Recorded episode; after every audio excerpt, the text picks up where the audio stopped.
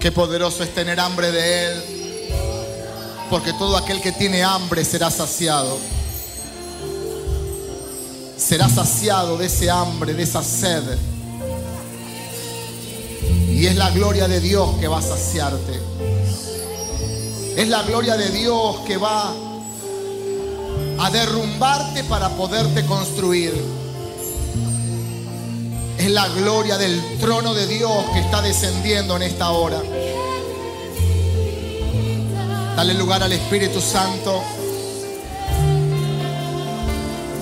No te limites, no limites el poder de Dios.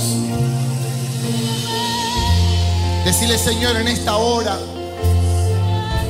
quiero que impactes con tu poder. Quiero que impactes con tu gloria. Quiero que impactes con los milagros que tienen el cielo preparado para mí en el día de hoy. No viniste a una reunión más. Viniste a ser llena, lleno del Espíritu Santo de Dios. Espíritu Santo desciende en esta hora.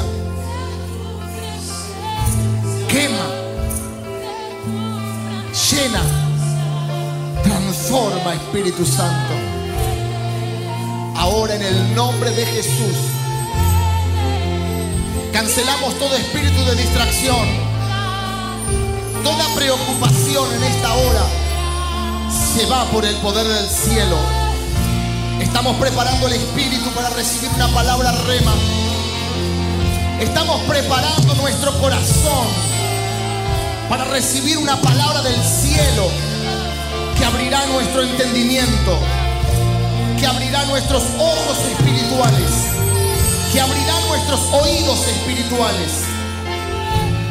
Oh, la Biblia dice, qué bueno es estar un día en tu casa y no, y no estar mil fuera de ella. Está hablando de la grandeza que tiene recibir una palabra de, de parte de Dios. Está hablando de la riqueza que tiene la Biblia. Oh, te damos gloria, Señor. Atamos todo espíritu inmundo. No tiene lugar en esta casa. No tiene poder en esta casa. Ahora en el nombre de Jesús, la gloria se suelta. La unción del Espíritu Santo cae.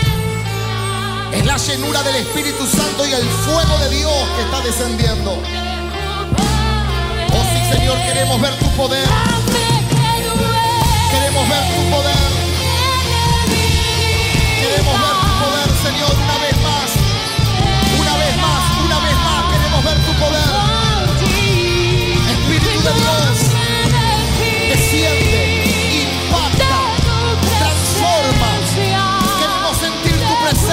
Señor.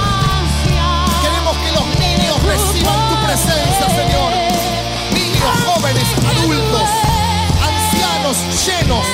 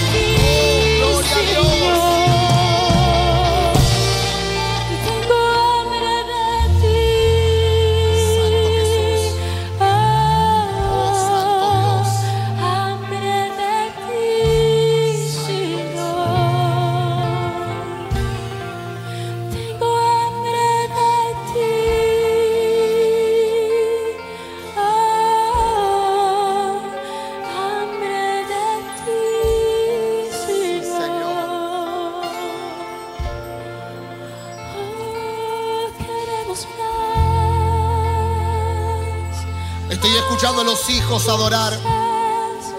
Estoy escuchando a los hijos adorar al rey. Donde no hay barrera, donde no hay impedimento. Donde hay una conexión directa con el Padre. Y el Padre en esta hora está atento. Atento al clamor, atento a las necesidades. Están subiendo los pedidos, está bajando la gloria. Hay ángeles subiendo los pedidos y hay ángeles descendiendo con milagros. Quita la lógica de tu mente. Quita el sentido común de tu mente. Porque Dios es el Dios eterno. Es el Dios todopoderoso.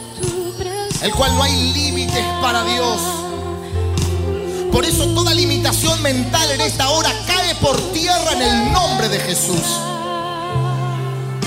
Están ocurriendo milagros en esta hora. Hay gente que está siendo tocada por el poder del Espíritu Santo. Santo. Santo el nombre de Jesús. Gloria a Dios. Gloria a Dios.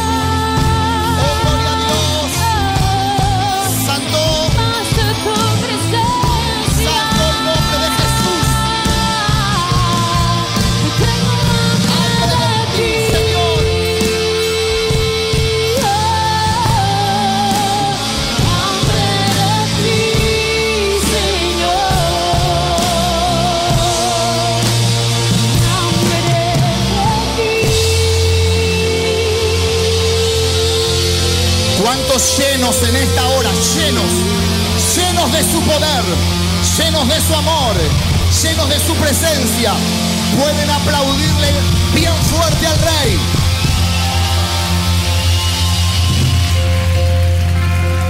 Gloria a Dios.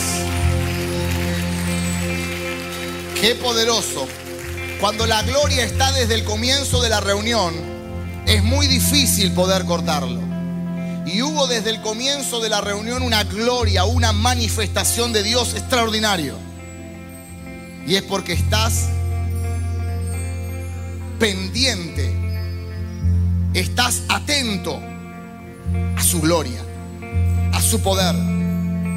Necesitamos romper las estructuras y romper las rutinas.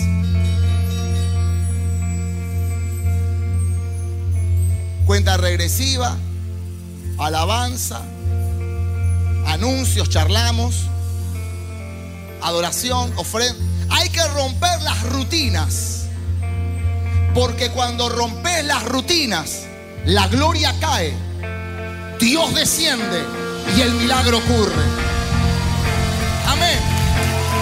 Gloria a Dios. Qué poderoso. Podés tomar tu asiento. Qué glorioso es servir a Cristo. Hermano, en la semana estamos toda la semana sirviendo. Toda la semana. No se sirve a Cristo en la iglesia nada más. Servimos toda la semana, en todo momento, en todo lugar. Es glorioso. Recién el pastor Fernando hablaba de la construcción y de la destrucción. Qué importante, ¿no? Y me vino a la memoria, ¿cuántos saben que nosotros con mi esposa nos dedicamos a la construcción?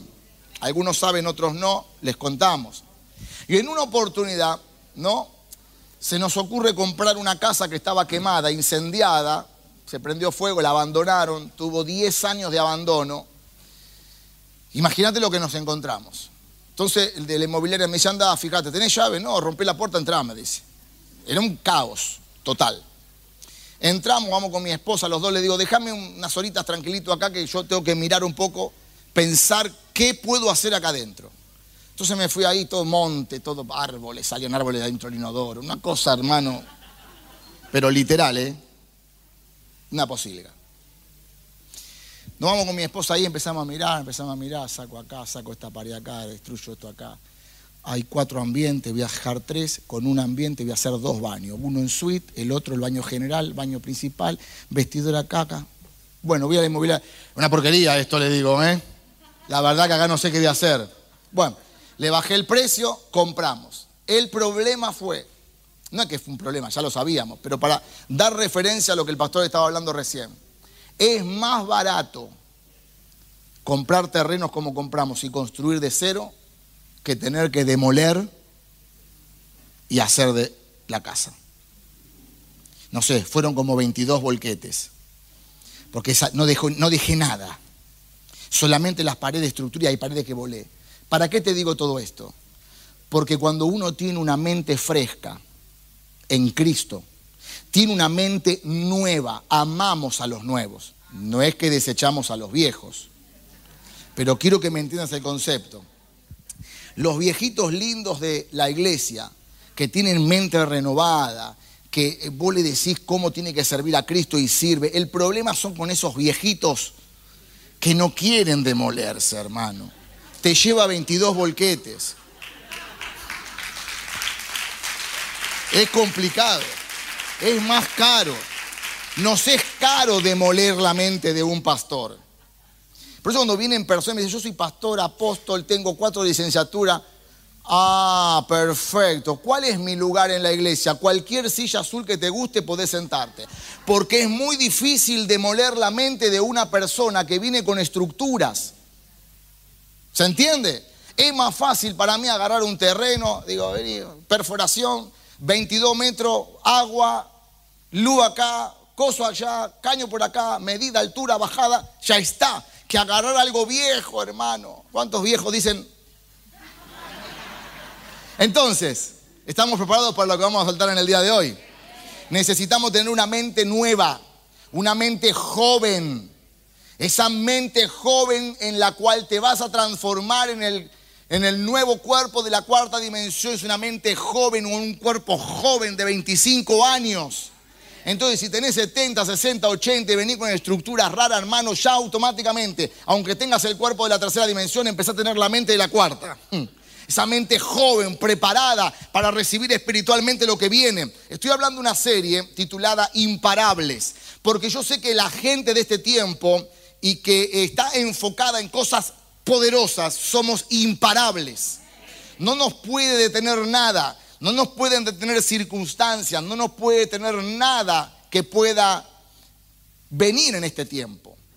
Amén. Voy a soltarte algunas cosas que son bien buenas. Quiero, el mensaje se llama, si llego al final es por fe. Porque hay mucha gente, hermano, que la fe está menguando. La fe está desapareciendo. Y necesitamos mantener la fe intacta. La fe tiene que crecer cada día mantener la fe y que crezca. Pero si no crece, por lo menos mantenerla. Porque hay muchos que van a, correrse del medio porque no, no van a creer, no van a dudar en el tiempo final.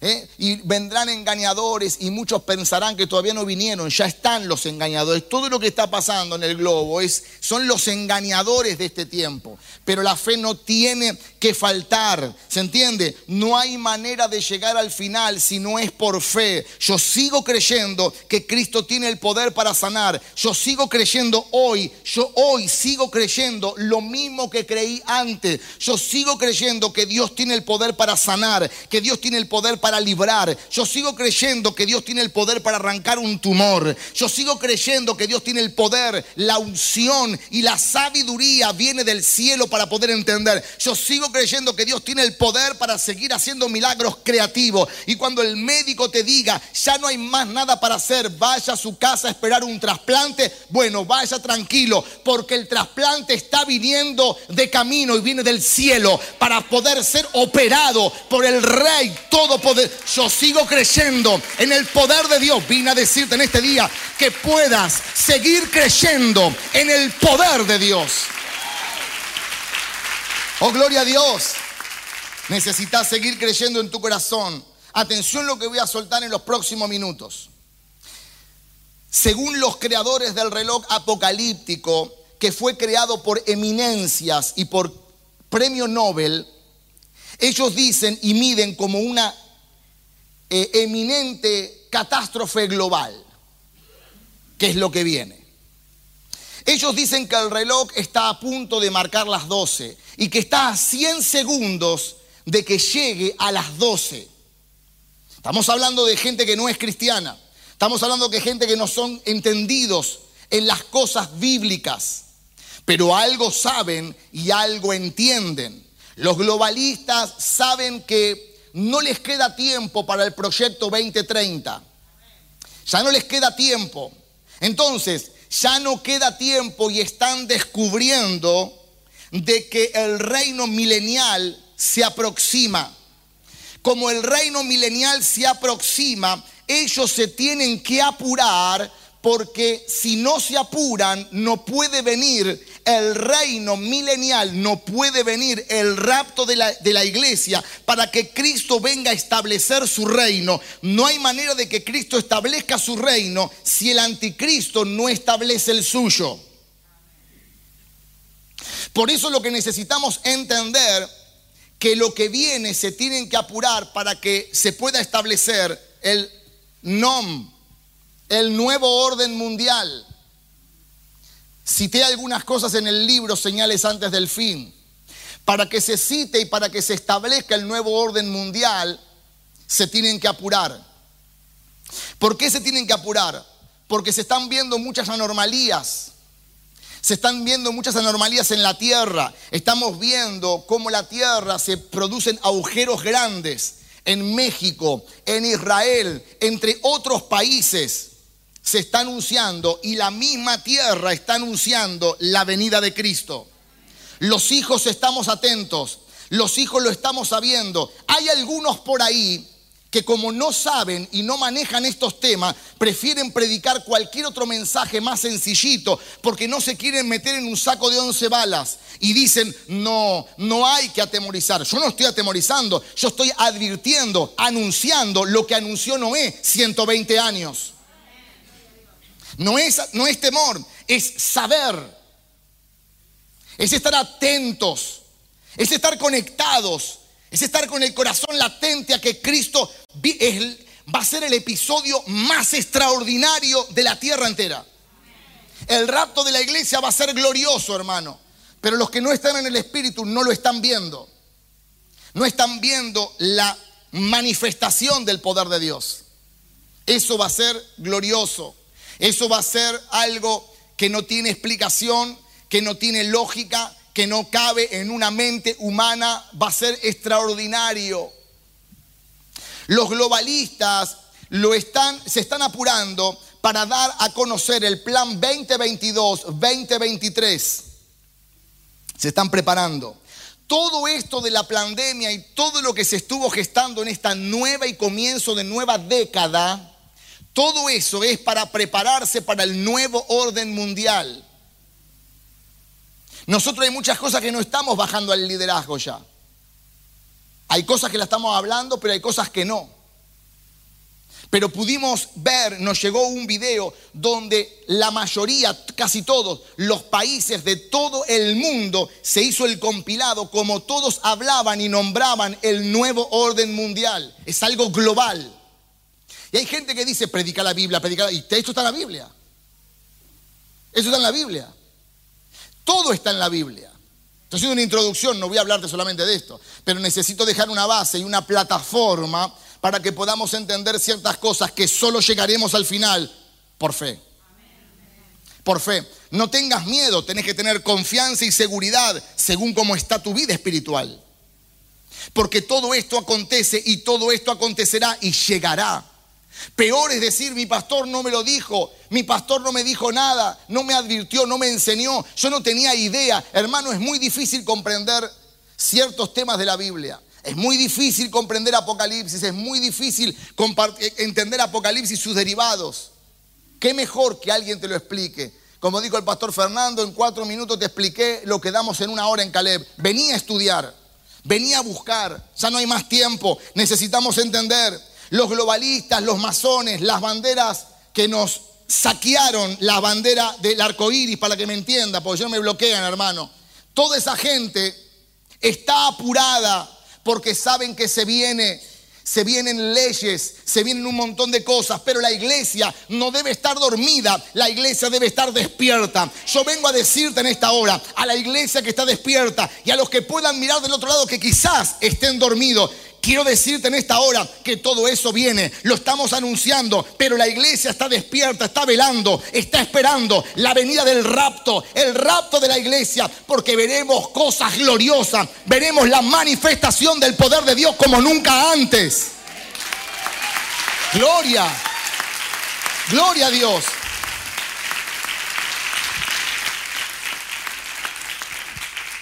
En el tiempo en el que estamos debemos cambiar el mensaje por un mensaje de urgencia.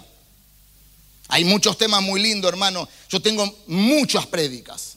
Desde que comencé a predicar tengo miles y miles y miles, pero este es el mensaje de urgencia. El mensaje de urgencia es Cristo viene, como anunció Noé, que venía un diluvio.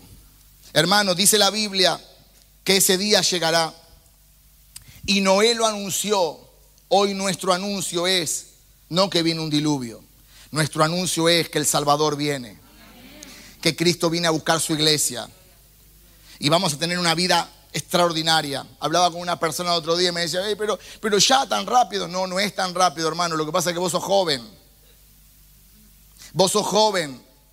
Entonces, si el Señor tiene que esperar, porque ahora y yo tan rápido, pero entonces Mica, ¿y cuántos, cuántas cosas le quedan por hacer a Mica? Y a Joel y a Benja y a tu hijito chiquito, entonces ¿cómo va a ser? Hermano, no podemos ser egoístas, hay un plan divino.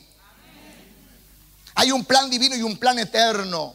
Lo que pasa es que estamos viendo lo que podemos ver con nuestros ojos, cuánto puedo alcanzar, cuánta casa puedo tener, cuánto dinero puedo tener, a dónde me puedo ir de vacaciones, hermano. Las vacaciones del cielo son poderosas, las casas del cielo son poderosas, los carros del cielo son, no tienen cambio, vuelan. No va a tener que pagar nafta ni peaje. Gloria a Dios. El tema que no lo podemos ver porque no estamos entendiendo. Va a ser algo glorioso. Yo tengo un caniche, ahora voy a tener un león de eh, mascota, hermano. Gloria al Señor. Yo me imagino llevar a un león con la correíta. Y no me va a hacer nada. Debe ser maravilloso, hermano. Te estoy incendiando en esta hora para que puedas ver lo que viene en el nombre de Jesús. Dice la Biblia que ni los ángeles saben el día ni la, ni la hora. Pero yo puedo decirte que yo puedo saber y la iglesia puede saber la temporada. No sabemos ni el día ni la hora, pero sabemos la temporada. Y esta es la temporada. Porque dice que será como la temporada, como los días de Noé. Lo primero que quiero hablarte en el día de hoy, porque estamos sacando tantas cosas tan extraordinarias que por años se enseñó el barquito de Noé en la escuelita dominical y no le dábamos la importancia, la relevancia y la influencia que tenía un mensaje tan poderoso como Noé y su familia. Lo primero que quiero hablar en el día de hoy es como en los días de Noé. Levanta la mano y dice conmigo, como en los días de Noé. El libro de Lucas capítulo 17, verso 26 dice, como fue en los días de Noé, así también será en los días del Hijo del Hombre. ¿Qué pasaba en los días de Noé? Lo mismo que pasa hoy. Por eso te hablé de la temporada. Necesito que puedas discernir la temporada en la que estamos. Los que no entienden, los que no estudian, dice, pero toda la vida se habló de que Cristo venía. Por supuesto, era el, era el mensaje principal. Era el mensaje de salvación y sigue siendo el mensaje de salvación porque es la salvación de la iglesia. Pero ahora podemos ver la temporada, porque dice que era como los días de Noé. ¿Se entiende? Ahora, en esos tiempos, ¿qué pasaba? El mundo estaba depravado en su totalidad. Todo estaba descontrolado. Hermano, yo cuando era más chico y yo iba por las calles, yo no veía lo que veo ahora. Ni me quiero imaginar los que tengan un poquito más de edad. No veíamos lo que vemos ahora. No veíamos. ¿Por qué no lo veíamos? Porque no era ley. Pero estamos entrando en una temporada donde ahora es ley que dos nenas vayan juntas, que dos nenes vayan juntos. Yo voy a un Martínez por allá a tomarme un cafecito, ya no hay más dos baños. Hay uno solo. Me aguanto, hermano, no quiero ir. ¿Por qué no quiero ir? Porque no quiero problema, no quiero nada, hermano. No quiero que ninguna loca que esté ahí adentro salga corriendo y yo salga en las primeras páginas. ¿Cuánto me Porque tenemos que ver las temporadas de lo que estamos viviendo. Entonces cuando ya no aguanto más, salgo corriendo y me voy a mi casa, hermano. Porque necesitamos ver las temporadas. El mundo hoy está depravado. Como estaba en ese tiempo, en los tiempos de Noé, en los tiempos de Lot, en los tiempos de, eh, en los tiempos de Elías. El mundo está dado vuelta. Todo lo que estamos viviendo en el tiempo de hoy, Noé anunciaba el, el diluvio. Los geólogos de ese tiempo le decían loco. Vos estás loco. Como nos dicen hoy, loco, este predicador está loco. Hermano, me puedo equivocar, pero yo estoy hablando de la Biblia. El otro día me dijo uno, si te llegas a equivocar y pasan la fecha que vos decís, vas a estar en el horno. Yo no voy a estar en el horno nada porque estoy hablando de lo que está en la Biblia, lo que estoy interpretando de la Biblia. Todo depende de Dios porque verdaderamente el día ni la hora lo sabe nadie. Pero podemos ver la temporada. Si no sabemos la temporada, vamos a seguir en cualquiera. Vendrá como ladrón en la noche y no nos vamos a dar cuenta. Estamos advirtiendo a la iglesia en el día de hoy. Para los que dicen que no hay Biblia, esta iglesia tiene Biblia, tiene conocimiento, tiene estudios, tiene maestros. Amo la enseñanza, amo motivarte. Y ese loco estaba ahí en el, en el, desierto, loco para el sistema, un sabio para escuchar la voz de Dios. Y le dice, Noé, he hallado gracia en vos y en tu familia. Vas a construirme un arca a tres mil millas del mar. Por eso le decían loco. En privado voy a hablar con, algunos pastores, eh, una reunión, y voy a explicar también, porque no me da el tiempo ahora, por qué motivo le decían loco. ¿Por qué motivo? Porque por más que llueva 40 días y 40 noches, según los geólogos y según los estudiosos del clima, dicen que es imposible de que la tierra se llenara de agua. Es imposible se llenaría de agua a una altura que no movería ni un bote. ¿Cómo es que se terminó la tierra? ¿Cómo es que dicen que hay montes altos como de 7 mil metros? Nosotros tuvimos, ¿no? ¿Dónde está el Everest? ¿Eh? 7 mil metros.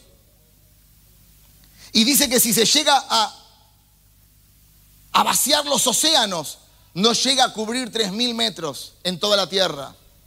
¿Cómo es que murió toda la gente? Bueno, hay una explicación. Y hay versos bíblicos que dicen y muestran cómo es. Pero no puedo para el día de hoy. Pero para meterte intriga nada más. Para que sepas que el Dios Todopoderoso es glorioso.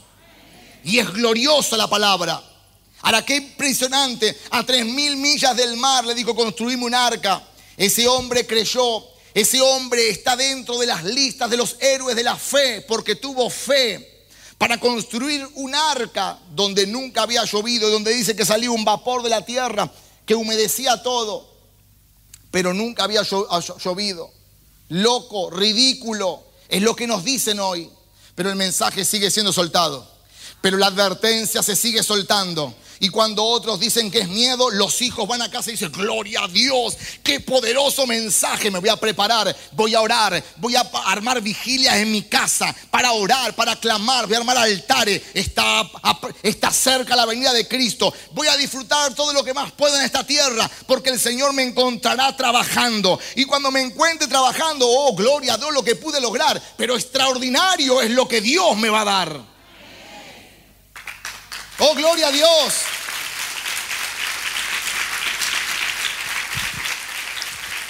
Pero ese mal llamado loco construyó un arca por fe. Metió a su familia por fe. Creyó por fe. Y yo le estoy hablando a gente poderosa en este día. A los Noé, a las Noé de este tiempo que van a construir su hogar, que van a trabajar en su arca, que van a bendecir su casa, que van a meter a su familia en su casa, que van a meter a su, eh, a, su familia, a sus hijos, a sus vecinos, a toda la gente que más pueda, a sus conocidos, hablarle de Cristo. Hermano, quiero decirte, el infierno no fue hecho para nosotros, no fue hecho para tus hijos, el infierno fue hecho para Satanás y sus demonios y no es para nosotros, no es para nosotros. Por eso estamos construyendo un arca. Pastor, pero mi hijo todavía no está en la iglesia. Tranquilo, lo vamos a meter en el arca. Lo vamos a traer con cuerdas de amor en el arca. Él va a estar salvo por el poder de Jesucristo. No habrá nadie que lo pueda apartar de Cristo. Porque hay un Noé y hay una Noé que sigue peleando por fe. Es por fe. Oh, gloria a Dios. El mensaje de Noé era viene un diluvio, nuestro mensaje es viene Cristo. Y que viene, viene. ¿eh? Le podemos errar un mes, dos meses, un año, dos años, pero que viene. Viene. Lo segundo que quiero hablar es fe versus realidad. Decí conmigo, levanta la mano. Fe versus realidad. Ahora, cuando vemos los hombres de la fe, podemos ver que Noé construyó un arca, es un hombre poderoso y es un hombre de fe que manejaba fe, es un héroe. Así como los héroes de David, pero también este es un héroe, es un héroe que construyó por fe. Ahora, para construir en un desierto a tres mil millas del mar, este hombre tuvo que tener fe, y esta es la palabra que me gustó, y agallas. ¿Hay gente con agallas en este día? Fe y agallas. Porque no es solamente fe, son las agallas para trabajar y mantenerse en la palabra 120 años. Hay que mantenerse 120 años. Hay que tener las convicciones claras 120 años. Con las críticas, con las habladurías, con el chusmerío, con la gente que venía y dice, loco, ridículo, ¿qué va a llover? Loco. 120 años creyendo, confiando. Eso es agallas. ¿Sos cristiano o sos hijo? Los hijos tienen agallas. Agallas para emprender, agallas para creer en este tiempo, agallas para decir a la enfermedad, aunque todavía la vemos, sabemos que no es por realidad, es por fe. Tengo la debilidad, pastor. Sí que tenés la debilidad, pero también tenés las agallas y tenés la fe para seguir creyendo porque vas a vencer en el nombre de Jesús. Vamos a vencer en el, no, en el nombre de Jesús, aunque el tumor todavía lo tenga. Esa es la realidad, pero no es la verdad. La verdad es que la llaga de Jesucristo te libra de todo tumor. El miedo lo tenés, esa es la realidad. Pero la verdad es que Cristo te ha dado confianza, valentía y seguridad y agallas para vivir y vencer en estos tiempos. Oh, gloria a Dios. Sí, Señor. Atención, la realidad es que estás atravesando, lo que estás atravesando parece verdad, pero no es verdad. La verdad es Cristo. Porque te sueltan una palabra y te dicen que usted está enfermo, usted tiene problemas, su hijo está en droga, ya está, no hay solución. Esa es la verdad que te dicen aparentemente. Pero es una realidad esa. La verdad es que Cristo tiene la verdad. Yo voy a decirte algunas cosas ahora bien poderosas. El Señor le dijo, le dijeron al Señor, Lázaro está muerto. ¿Esa era la verdad o era la realidad? La realidad. Lázaro está muerto. Y el Señor le dijo, Lázaro no está muerto, Lázaro duerme. Esa es la verdad. El problema es creer en la verdad de Cristo. Lázaro duerme. Llega Jesús. ¿Y qué pasó? ¿Y qué va a pasar? Lázaro murió. Y Jesús le dice, ¿dónde está? ¿Dónde lo pusieron? ¿Y sabe lo que le respondieron? Hiede. Error en la respuesta.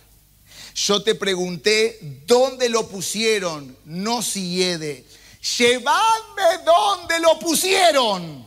Y lo llevaron donde lo pusieron y Lázaro salió. El problema es que ante la pregunta respondemos mal. ¿Cuál es tu problema? Tengo te haces cargo de los problemas y las enfermedades. Y tu hijo, mi hijo está en la droga, está perdido, está en una esquina. Mal la respuesta. Aunque sepas la realidad y aunque sepas que tu hijo está en una esquina, vos vas a decir, mi hijo está en una esquina predicando la palabra de Cristo, está bendiciendo a miles, esa es la verdad y es lo que Dios te dijo, aunque hay una realidad, nosotros creemos la verdad. Bien poderoso. Ahora, la fe no me hace ignorante. Y ahí quiero hablar de algunas cositas porque se malinterpreta y malinterpretan a los hijos, a los evangélicos. Los malinterpretan, los burlan. Pero la fe no me hace ignorante. La fe no me hace ignorar que viene una crisis grande. La fe no me hace ignorar que viene un colapso económico. Acá estoy hablándole al sistema ahora, no, no solamente a los hijos, porque los hijos creen. Le estoy hablando del sistema mundo que cree y menosprecia a los hijos, a los cristianos. ¿eh? Viene un colapso económico. Se habla de una crisis global, cambio climático lo que te hablé de los agujeros, de los problemas en el sol, los problemas en la tierra, los incendios, las manifestaciones que están ocurriendo en la tierra, todo eso viene un, colapso climático. Se habla de algunos bancos de comida, atención, Alemania, Europa, algunos bancos de comida mundial que va a faltar el alimento. No somos ignorantes, sabemos, las grandes reservas están terminando se aproxima una crisis. ¿Viste que no somos ignorantes? No somos ignorantes, nos consideran a los cristianos. ¿Por qué? Porque yo te enseñé otro día que los cristianos es una cosa, los hijos es otra, pero lo hablo por el común. Porque la gente no va a entender sino el mensaje. Los cristianos lo llaman a los que ignoran. Nosotros somos hijos, estamos en otra dimensión. No ignoramos, los cambios climáticos están destruyendo cultivos. Se habla de lo peor. Pero te dije también las semanas pasadas y hablé en algún momento en esta casa sobre la casa de Obed Edón. Y yo vengo a decirte en esta hora sobre todo lo que te anuncié, que no somos ignorantes, que sabemos, somos más entendidos en los tiempos que más de uno que sabe la estadística, pero no se prepara. Nosotros sabemos la estadística y nos estamos preparando para los cambios que vienen. Si los cambios vienen, que vengan. La iglesia está preparada porque la casa de Obededón dice que en tres meses fue cambiada y transformada por completo porque estaba el arca del pacto. Hoy no necesitamos el arca del pacto. Hoy no hay distancia entre el cielo y el hombre. Hoy tenemos al Señor y al Espíritu Santo dentro. Y si está el Espíritu Santo, nuestra casa será bendecida aún más que la casa de Obededón. Oh, gloria a Dios. Gracias, Señor aunque no ignoramos la realidad, conocemos la verdad.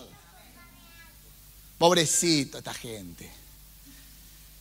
Aleluya, gloria a Dios. Sí, aleluya, gloria a Dios. Teoría, sabiduría y entendidos en los tiempos. Somos completos. Porque Evangelio es buenas noticias. Yo tengo que anunciarte lo que pueda llegar a venir, pero también tengo que anunciarte la verdad del Evangelio. Y cómo el Señor nos va a poner en plataformas donde saldremos en victoria, porque tendremos el conocimiento de la escritura. Todo lo que está pasando ya fue anunciado. Hay algunos que dicen, no, ya fue anunciado, todo está en la Biblia, no te dejes engañar. Pero ya sé que está todo en la Biblia, pero hay que predicarlo. Hay que predicarlo. Como enseñé los otros días. Estaba Felipe, se encuentra con el carro del eunuco, el etíope de Etiopía. ¿Te acordás que te hablé de eso o no? Estaba leyendo el rollo. Felipe le dice, ¿entiendes lo que lees? ¿Cómo voy a entender si no hay nadie que me lo explique? Si no hay nadie que me lo predique. Cualquiera puede agarrar una Biblia, pero no cualquiera puede entenderla, porque dice que el Señor abrirá los, abrirá los ojos espirituales y los oídos espirituales para interpretar la profecía. Pablo dijo, hay cosas que conocemos y hay cosas que profetizamos, porque no todos lo sabemos. Por eso necesitamos estar alineados Hubo hambre en los tiempos de Abraham, pero no le faltó comida. Puede haber hambre Y los bancos de alimentos pueden escasear, pero tu casa será como la de la viuda. No va a escasear la, harina, no va a escasear el aceite. Y tendrás abundancia en los tiempos que vienen. Dice que había problemas también en la tierra de Gerar. Y hasta, hasta Isaac se quería ir. Porque la mayoría sigue a la mayoría. No sigas a la mayoría. Seguí a los que están apuntando al reino. Seguí a los que tienen una, una clara seguridad de lo que están hablando. Oh, te mostré el video, lo mostré en una reunión de liderazgo de la carpeta verde. ¿Se acuerdan de la carpeta verde? Todos siguen a la mayoría. Hay problemita, vamos tocar con el problemita. No. Lo agarró Dios a Isaac y le dijo, muchacho, ¿a dónde vas? Y me voy, que no hay comida, que no hay comida. Yo me voy. Eso hablan los cristianos, los creyentes, que ayer cuando estaba todo lindo el evangelio, las multitudes, los estadios, amén, amén, amén. Y ahora hay, hay hambre en la tierra de Gerar. Isaac representa a todas esas personas que tuvieron gloria y fama en su momento, pero ahora vámonos que no hay comida. No hay comida, muchacho. ¿Quién te dio una palabra? Vos tenés una promesa, te quedás acá, porque donde hay escasez, yo te voy a dar abundancia. Y yo vine a hablar de los hijos en este día. Que cuando venga la escasez para el mundo, para nosotros no habrá escasez. No habrá escasez, habrá abundancia en la tierra de los hijos que creemos en una palabra y en una promesa. Gloria a Dios. Esto, esto no es motivación barata. Yo tengo base bíblica. Abraham hubo hambre en esa tierra, tuvo provisión. Isaac estaban todos muertos de hambre, tuvo provisión. ¿Cuántos me siguen acá? No corras como todos corren. Por eso el libro de Hebreos capítulo 11, que no, lo tenemos esa de memoria, dice, es por la fe la certeza de lo que se espera, la convicción de lo que no se ve. Es realidad versus verdad. Yo estoy convencido, yo tengo certeza, yo sé, tengo esperanza. Tengo esperanza. Esa esperanza está en Cristo. Veía un flyer por ahí de un pastor muy reconocido. Fe en mí mismo. ¿Qué es eso? ¿Qué es eso? Fe en Dios. Fe en el autor y el consumador de la fe. Por eso hoy en día todos siguen a cualquiera. Después el tipo tiene 3 mil millones de seguidores en la cuenta de, lo que sea y te dice, vamos para allá porque Cristo no viene y se van todo al pozo del infierno porque siguen a uno que hoy se le dio vuelta la cabeza, seguía a Cristo ni a mí, ni a mi esposa, ni a los pastores, a nadie. Seguía a Cristo. Mientras tengamos una palabra más o menos que encaje, está bien. Pero si a Cristo. Mi confianza está en Cristo. Yo puedo tener confianza. Bueno, yo confío que lo voy a lograr. Una cosa es la confianza. Yo tengo que tener confianza para emprender. Otra cosa es tener fe en mí. ¿Quién soy yo? Cristo es el autor y el consumador de la fe. Mi fe está en la fe no hay que ponerla en nadie, solamente en Cristo. ¿Cuánto me entienden acá? El libro de Juan, capítulo 4, verso 23. Acá quiero soltar algo bien poderoso. Dice, mas la hora viene y la hora es. Mira lo que dice. Mas la hora viene y ahora es cuando los verdaderos adoradores adoran al Padre en espíritu y en verdad, porque de, ellos es, el, de ellos es la adoración. De Él es la adoración.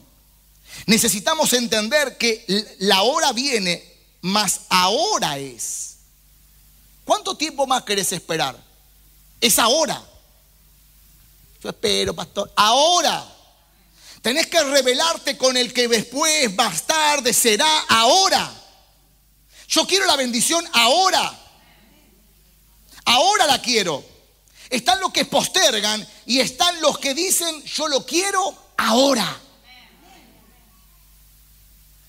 Para entrar en el tercer punto. La bendición la quiero. Levantar la mano así conmigo. La bendición la quiero ahora. Otra vez, la bendición la quiero ahora. Ya no postergues más. Cuando viene la crisis me voy a comprar un paquete de 12 fideos para guardar en mi alacena. Comprarlo ahora. ¿Cuánta agua que sale de mi grifo, pastor? Comprate bidones ahora. Hmm. La bendición la queremos ahora, no la queremos mañana. La fe de la mujer sirofenicia, quiero hablar solamente un poquito más de esto y voy a orar. La, la fe de la mujer sirofenicia es una mujer que tenía una fe, una fe indestructible sobre su hija que estaba endemoniada. Y esa mujer, dice la Biblia, que recorrió muchos médicos y no le pudieron dar la solución. Voy a decir algo bien poderoso. Los neurólogos no sacan demonios. Los psicólogos no sacan demonios. Es más, llaman la policía. Los cirujanos, los cirujanos no operan demonios. Si vas a aplaudir, ese aplauso de Morondanga no llega ni a la lámpara. Entonces esta mujer, a esta mujer se le reveló algo. Y voy a volarte la cabeza con algunas cosas. Se le reveló algo a esta mujer. Ya fui al psicólogo, ya fui al psiquiatra, ya fui al psicólogo, ya fui al cirujano. No encontré la solución. ¿Y a quién fue? A Jesús. Jesús sí saca demonios. Jesús sí te libera. Jesús sí te sana las enfermedades. Pero qué interesante, cuando llegó, se encontró con algunos problemitas. Lo primero para poder entrar en la historia o en la escena, lo primero, Jesús venía de sanidad, de sanidad, de manifestación, gloria. Eh, estaba con los discípulos. Decir conmigo, Jesús también se cansó. Entonces va con los discípulos, se meten en una casa y le dice a los discípulos, muchachos, traten de que no entre nadie, estoy un poquito cansado, quiero descansar un poquito. Entonces están los discípulos ahí, el Señor se, tira un poquito ahí en una silla, todo. ¿Y quién, quién viene? La mujer sirofenicia. Entonces golpea la puerta. Sí, está el maestro. Está un poco cansado, el maestro está descansando en la sillita ahí. Está un poco cansado, está. Bueno, Sale Pedro. No, está cansado el maestro, está descansando, no puede atenderte ahora. No, pero yo tengo un problema. Yo fui al psicólogo, al psiquiatra, a todo fui. Y no encontré la solución, por eso vengo a Jesús. Sí, pero usted no me está entendiendo, el maestro está cansado. Venga en otro momento. Y le cierra la puerta. La mujer. Sale Juan. Sí, ya le dijo Pedro que está cansado el maestro que no va a salir ahora. ¿Usted no entiende? No, el que no entiende es usted. Yo tengo a mi hija endemoniada y ya me fui a todos los médicos habido y por haber y no puedo encontrar la solución y yo sé que la solución está en Cristo. Y Juan, ah, está cansado el maestro. Decí conmigo, primer obstáculo, segundo obstáculo,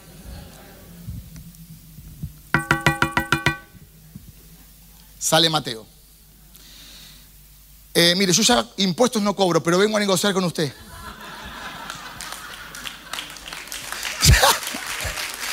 ya vino Juan, ya vino Pedro y usted me está entendiendo.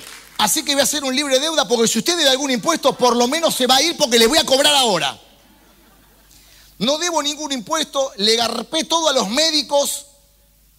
Yo quiero ver al maestro porque mi hija está endemoniada. ¡Tra! Decí conmigo, cuarto obstáculo. Sale otro discípulo, hermano. No sé ni quién ya sale.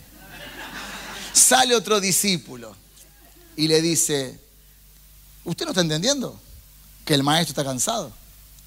Y la mujer le dice, el que no está entendiendo es usted y le pone el pie en la puerta, hermano. ¿Cómo sabe, pastor? Yo estoy imaginando, hermano. Vos tenés que entender. Yo estoy haciendo la, parodia. Y le pone el pie en la puerta, hermano. Esa mujer Esa mujer se congrega en San Martín, hermano. Esa mujer se congrega. Es más, te puedo hasta decir la dirección: San Lorenzo 2738 en la ciudad. Esa mujer es la líder que va al frente de la manada de los búfalos. Esa mujer no la para nada. Habrán venido esas mujeres el día de hoy. Mujeres y hombres poderosos que no los detienen. Y dice que esa mujer le pone la pata, lo corre al discípulo fácil porque estaba cansado el discípulo. Y se va donde está Jesús. Y le dice, maestro, se le tira de rodillas, señal, Señor. Maestro, Más o menos, yo estoy imaginando, ¿no? Mi hija está gravemente endemoniada. Y el Señor, tranquilo de cuerpo, le dice,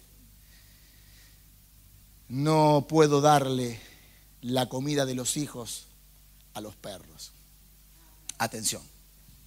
Si fuera un cristiano o un creyente, me voy de esta casa. Esta iglesia ya no es mi iglesia. Porque la pastora Paola no me miró. Y el pastor Adrián, yo no sé qué, qué le pasa ahora Está con los humos muy altos. Y la pastora Romina pasa de largo. Ni que hablar el pastor Ramón. ¿Y Delia? ¿Qué se creen esos pastores? Ni que hablar la esposa del pastor, la esposita. Y el pastor menos todavía. Me voy de la iglesia, no vengo nunca más. Esa iglesia es una iglesia hereje. Es una iglesia falsa, falsos profetas hay ahí. Bueno, pero esta mujer, hermano, no hizo eso. Esta mujer se quedó ahí y le dijo, Señor, ah, antes de decirte esto, quiero explicarte la base. Porque si lo entendemos a lo latino, vamos a entender, le dijo perra. Escuchá María Eva, esto qué lindo. Le dijo perra. El problema es que esa mujer era griega. Y hasta ese momento, Jesús, ¿qué era? ¿Eh? Judío. Jesús era judío, entonces que hablaba como los judíos. Esta mujer era griega y Jesús era judío y hablaba como judío. Y los judíos, perdón, los griegos, los gentiles en sí, se les decía perros. Por eso Jesús no la agredió. Nosotros pensamos que la, en realidad la agredió, sí, pero nosotros lo pensamos como, oh, le habló lo que era. Éramos perros, todos, porque Jesús vino para su pueblo primero. Luego en la cruz iba a salvar la humanidad. Pero hasta ese momento hablaba como judío y le dijo, el pan que tengo es para mi entorno, es para los judíos. Y vos sos una perra porque sos gentil. Y me, encantó lo que respondió esta mujer. Esta mujer, te voy a parafrasear, por supuesto. Esta mujer agarró y le dijo, ah, no importa, una amiguita de ese pancito, yo creo que esa amiguita puede salvar y puede liberar a mi hija. ¿Tenés una fe, aunque sea para una amiguita, que Dios pueda hacer un milagro? Y Jesús le responde, qué fe que tenés mujer de todas maneras vas a tener que esperar que Judas me traicione, vas a tener que esperar que Judas me entregue, que vaya a la cruz. Cuando baje de la cruz voy a poder darle respuesta a tu hija que es una gentil. Eso era lo lógico. ¿Qué fue? Tremendo. No escuché ni en los judíos esa fe. Pero vas a tener que esperar el proceso. Y yo imagino a esta mujer, porque no está literalmente, pero yo imagino a esta mujer, por el desenlace que esta mujer le respondió como una de las mujeres de acá y le respondió como uno de los hombres de acá y le respondió como alguien que tiene fe indestructible, imparable, que no lo detiene nada y que dice ahora, es ahora. Por eso te hice repetir que es ahora.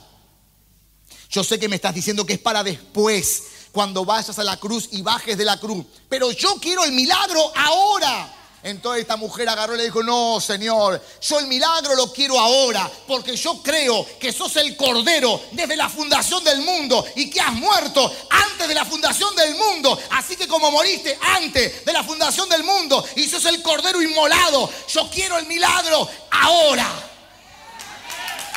Y Jesús dijo, wow, mujer, que se haga como tú digas. Y a mí se me reveló algo. Hay procesos que tenemos que esperarlos. Pero cuando tenemos una buena respuesta y mucha fe, los procesos se cortan para que se hagan como nosotros queremos. como nosotros queremos. Que se haga como tú digas. Ponete de pie porque voy a soltarte lo último. Que se haga como quién? Como yo diga como vos digas. Entonces vamos al médico y el médico te dice, usted tiene una diabetes cronológica, ¿cómo se dice? Crónica. Ah, sí, tengo una diabetes crónica. Perfecto, pero se va a hacer como yo diga y no como usted diga. Así que yo declaro, no ignoro la realidad. Por eso fui al médico, para que me lo diga el profesional. No ignoro la realidad, pero conozco la verdad. Y la verdad es que Jesús murió en una cruz y por esa llaga abierta yo soy sano. Ese ejemplo en todas las áreas de tu vida, hermano. Que se haga como vos digas. ¿Por qué no recibo las cosas, pastor? Porque no se hace como vos decís. Tenés que hacerlo como vos decís. Porque hay poder en nuestras palabras. Hay poder en las palabras. Yo hay veces que voy para pedir ciertos diagnósticos o no, diagnósticos médicos, porque, para que me entiendan, diagnósticos en general, para saber la realidad de las cosas, sino por qué voy a orar.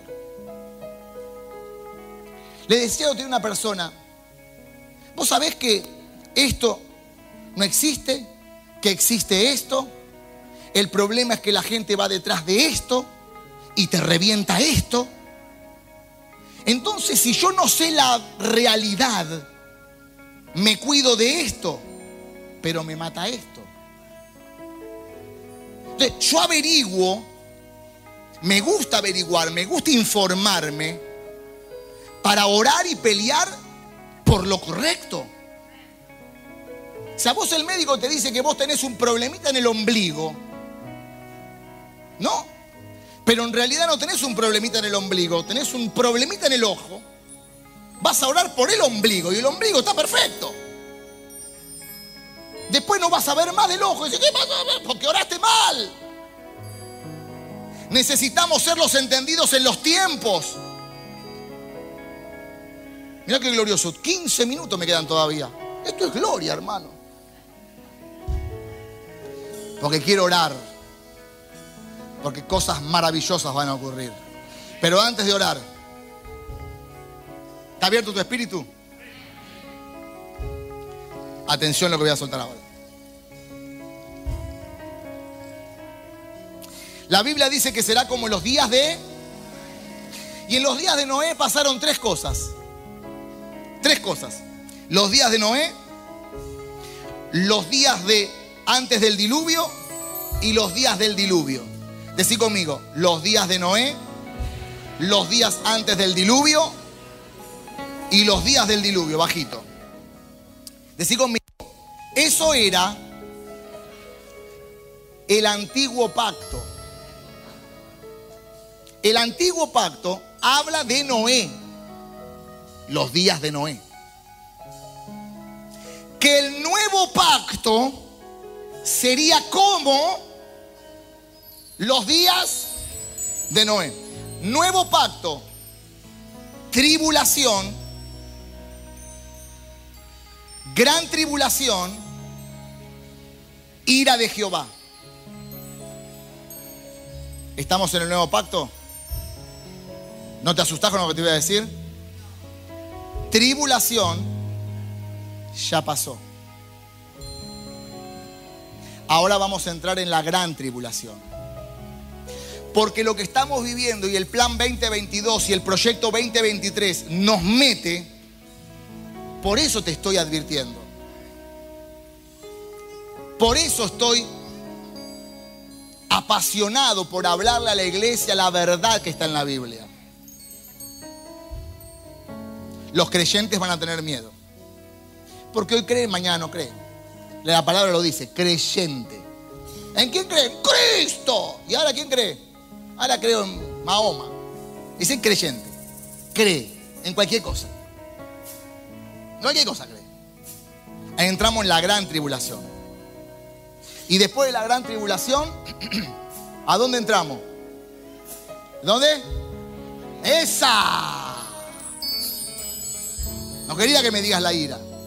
Porque la iglesia vuela antes.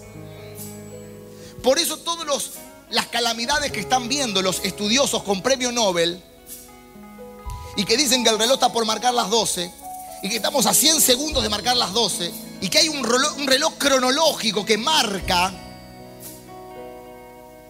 no saben cómo sigue, pero nosotros sí.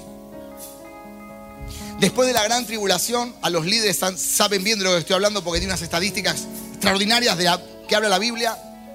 Viene la ira de Jehová, pero nosotros no estaremos acá. Porque viene el rapto de la iglesia.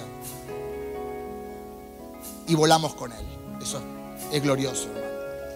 Y volamos con Él. Volamos con el Señor. Hermano, está muy marcada el camino. Está muy marcado el camino. Está muy exacto lo que está en la palabra. Solo para los entendidos. Solo para los entendidos. Hay gloria para los entendidos. Hay poder de Dios. Ahora, cuando volamos con el Señor y acá viene la ira, hay un pasaje bíblico que nos da certeza de cómo será. Lo podemos ver en el libro de Isaías capítulo 26, verso 20, que dice, anda pueblo mío. ¿Quién es el pueblo mío? Los hijos. Anda pueblo mío, entra en tus aposentos, cierra tras ti tus puertas. La gente pensaba que era ahora, por la, esta cosa que salió ahora. Me quedo en casa. No, hermano, no. Tras, tras ti tus puertas, escóndete un poquito por un momento en tanto que pasará la indignación. Poneme la otra versión. en tanto, dice, por un tiempo, mientras pasa, mientras pasa la ira. Porque la iglesia no va a quedarse en la ira. Escóndete un poquito. ¿Cuánto es ese poquito? Los líderes saben, los pastores también. ¿Cuánto tiempo? Una semana, siete años. Son los siete años que la iglesia voló. Tres años y medio, paz y seguridad. Uh, ¿viste los locos seguidores de Noé? Se lo llevaron los extraterrestres, volaron, vino plato volador. Todo el estupidismo de la crónica de CN, TN y todas esas cosas. Tres años y medio. No había orden mundial, marca de la bestia, única moneda. Tres años y medio. y después de tres años y medio, no, ¿cuánto quieren saber? No, no vas a saber porque no vamos a estar acá. Vamos a estar con el Señor. Son los siete años de la luna de miel. La semana 70 de Daniel. Estamos en la semana 69. El rapto viene la iglesia se va, el anticristo viene. 70 semanas de Daniel. Y nosotros disfrutando con el Señor. Amén. Va a ser glorioso. Esto tiene que, estos son verdades.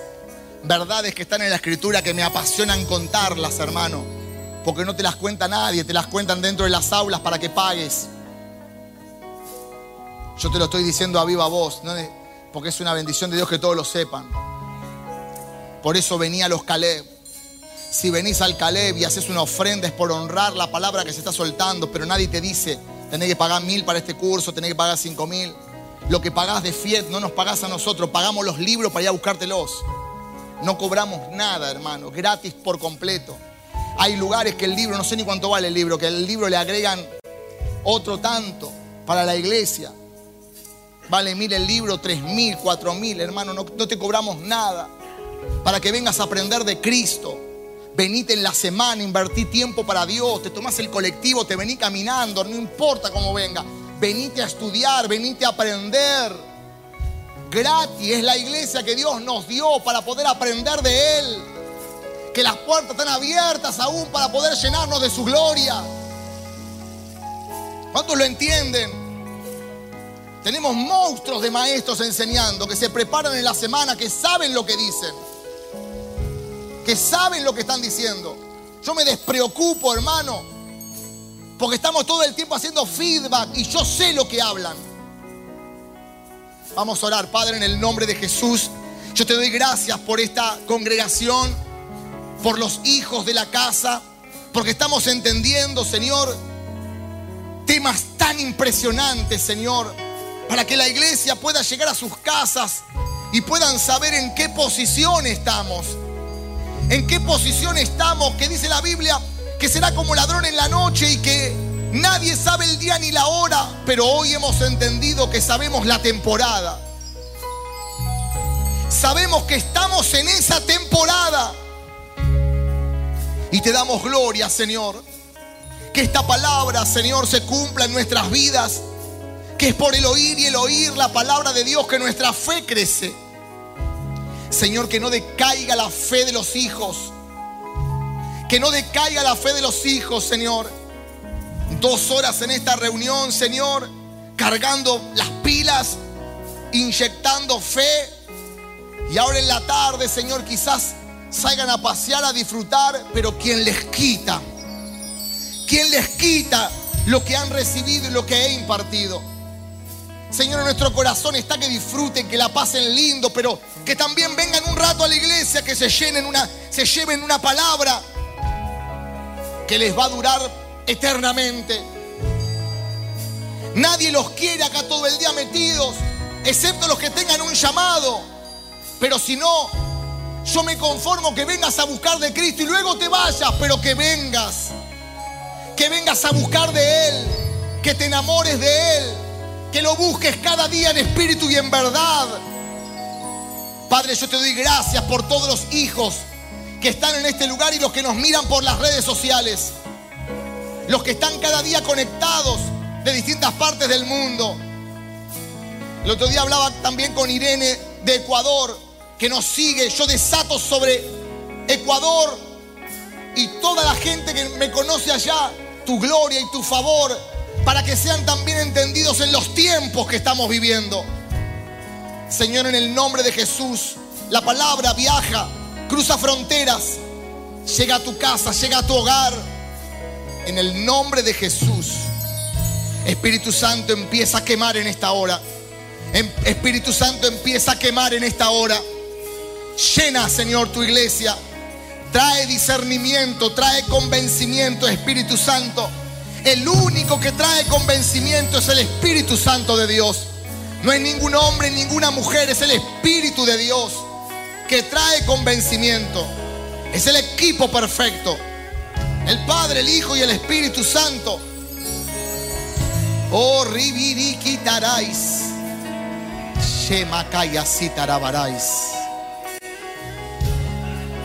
Que descienda tu fuego, Señor.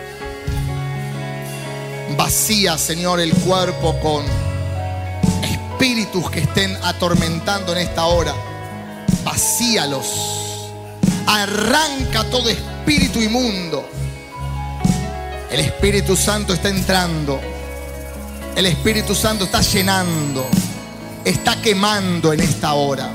Está quemando. Hay gente que no puede recibir la palabra porque está tan ocupada y preocupada por los problemas pero ahora estás siendo libre por el poder del cielo. El Señor te está sanando, te está limpiando, está entrando y está obrando en tu cuerpo, desde la cabeza hasta los pies. Ya no somos gentiles. Ya el Señor murió por nosotros en la cruz del Calvario. Somos la iglesia de Cristo. Somos la novia. Ya no hay que esperar más nada. Somos la novia.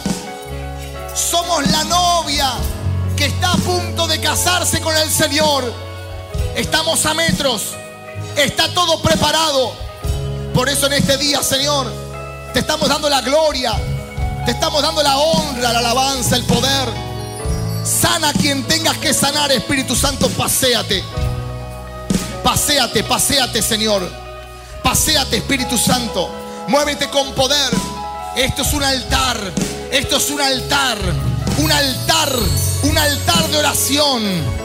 Llena, Espíritu de Dios. Toma control y dominio de cada vida, de cada corazón. Ahora, quita el ruido de la mente. Quita el ruido de la mente. Hay gente que no puede recibir la oración porque su mente no para. Ahora en el nombre de Jesús, recibe esta palabra. Recibe esta palabra. Llena Espíritu Santo. Llena Espíritu Santo. Transforma Espíritu Santo. Ahora, ahora, transforma. Derriba toda mente para construir con una mente nueva. Una mente nueva para poder entender en los tiempos que estamos atravesando. Son tiempos gloriosos, no son tiempos de miedo. Egipto tiene miedo, Israel no, los hijos de Israel no, los hijos que fuimos comprados a precio de sangre no, los que sabemos lo que viene no, los que no saben lo que viene sí, pero los que sabemos y estamos plantados en la palabra, oh sabemos que la palabra es viva y es eficaz y hay fuego en la tierra y hay gloria en la tierra y el anticristo no puede darse a conocer hasta que la iglesia no sea raptada. Vamos, te estoy soltando palabra para que puedas ser un entendido en los tiempos, para que nadie venga a confundirte. Nadie podrá confundir a los hijos, a los hijos. Lo creo en el nombre de Jesús. Amén, amén y amén. Santo.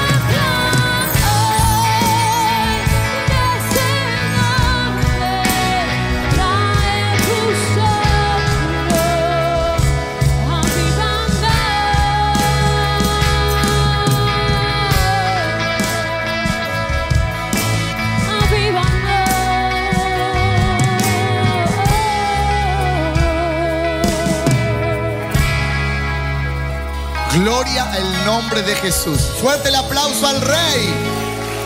Te bendecimos.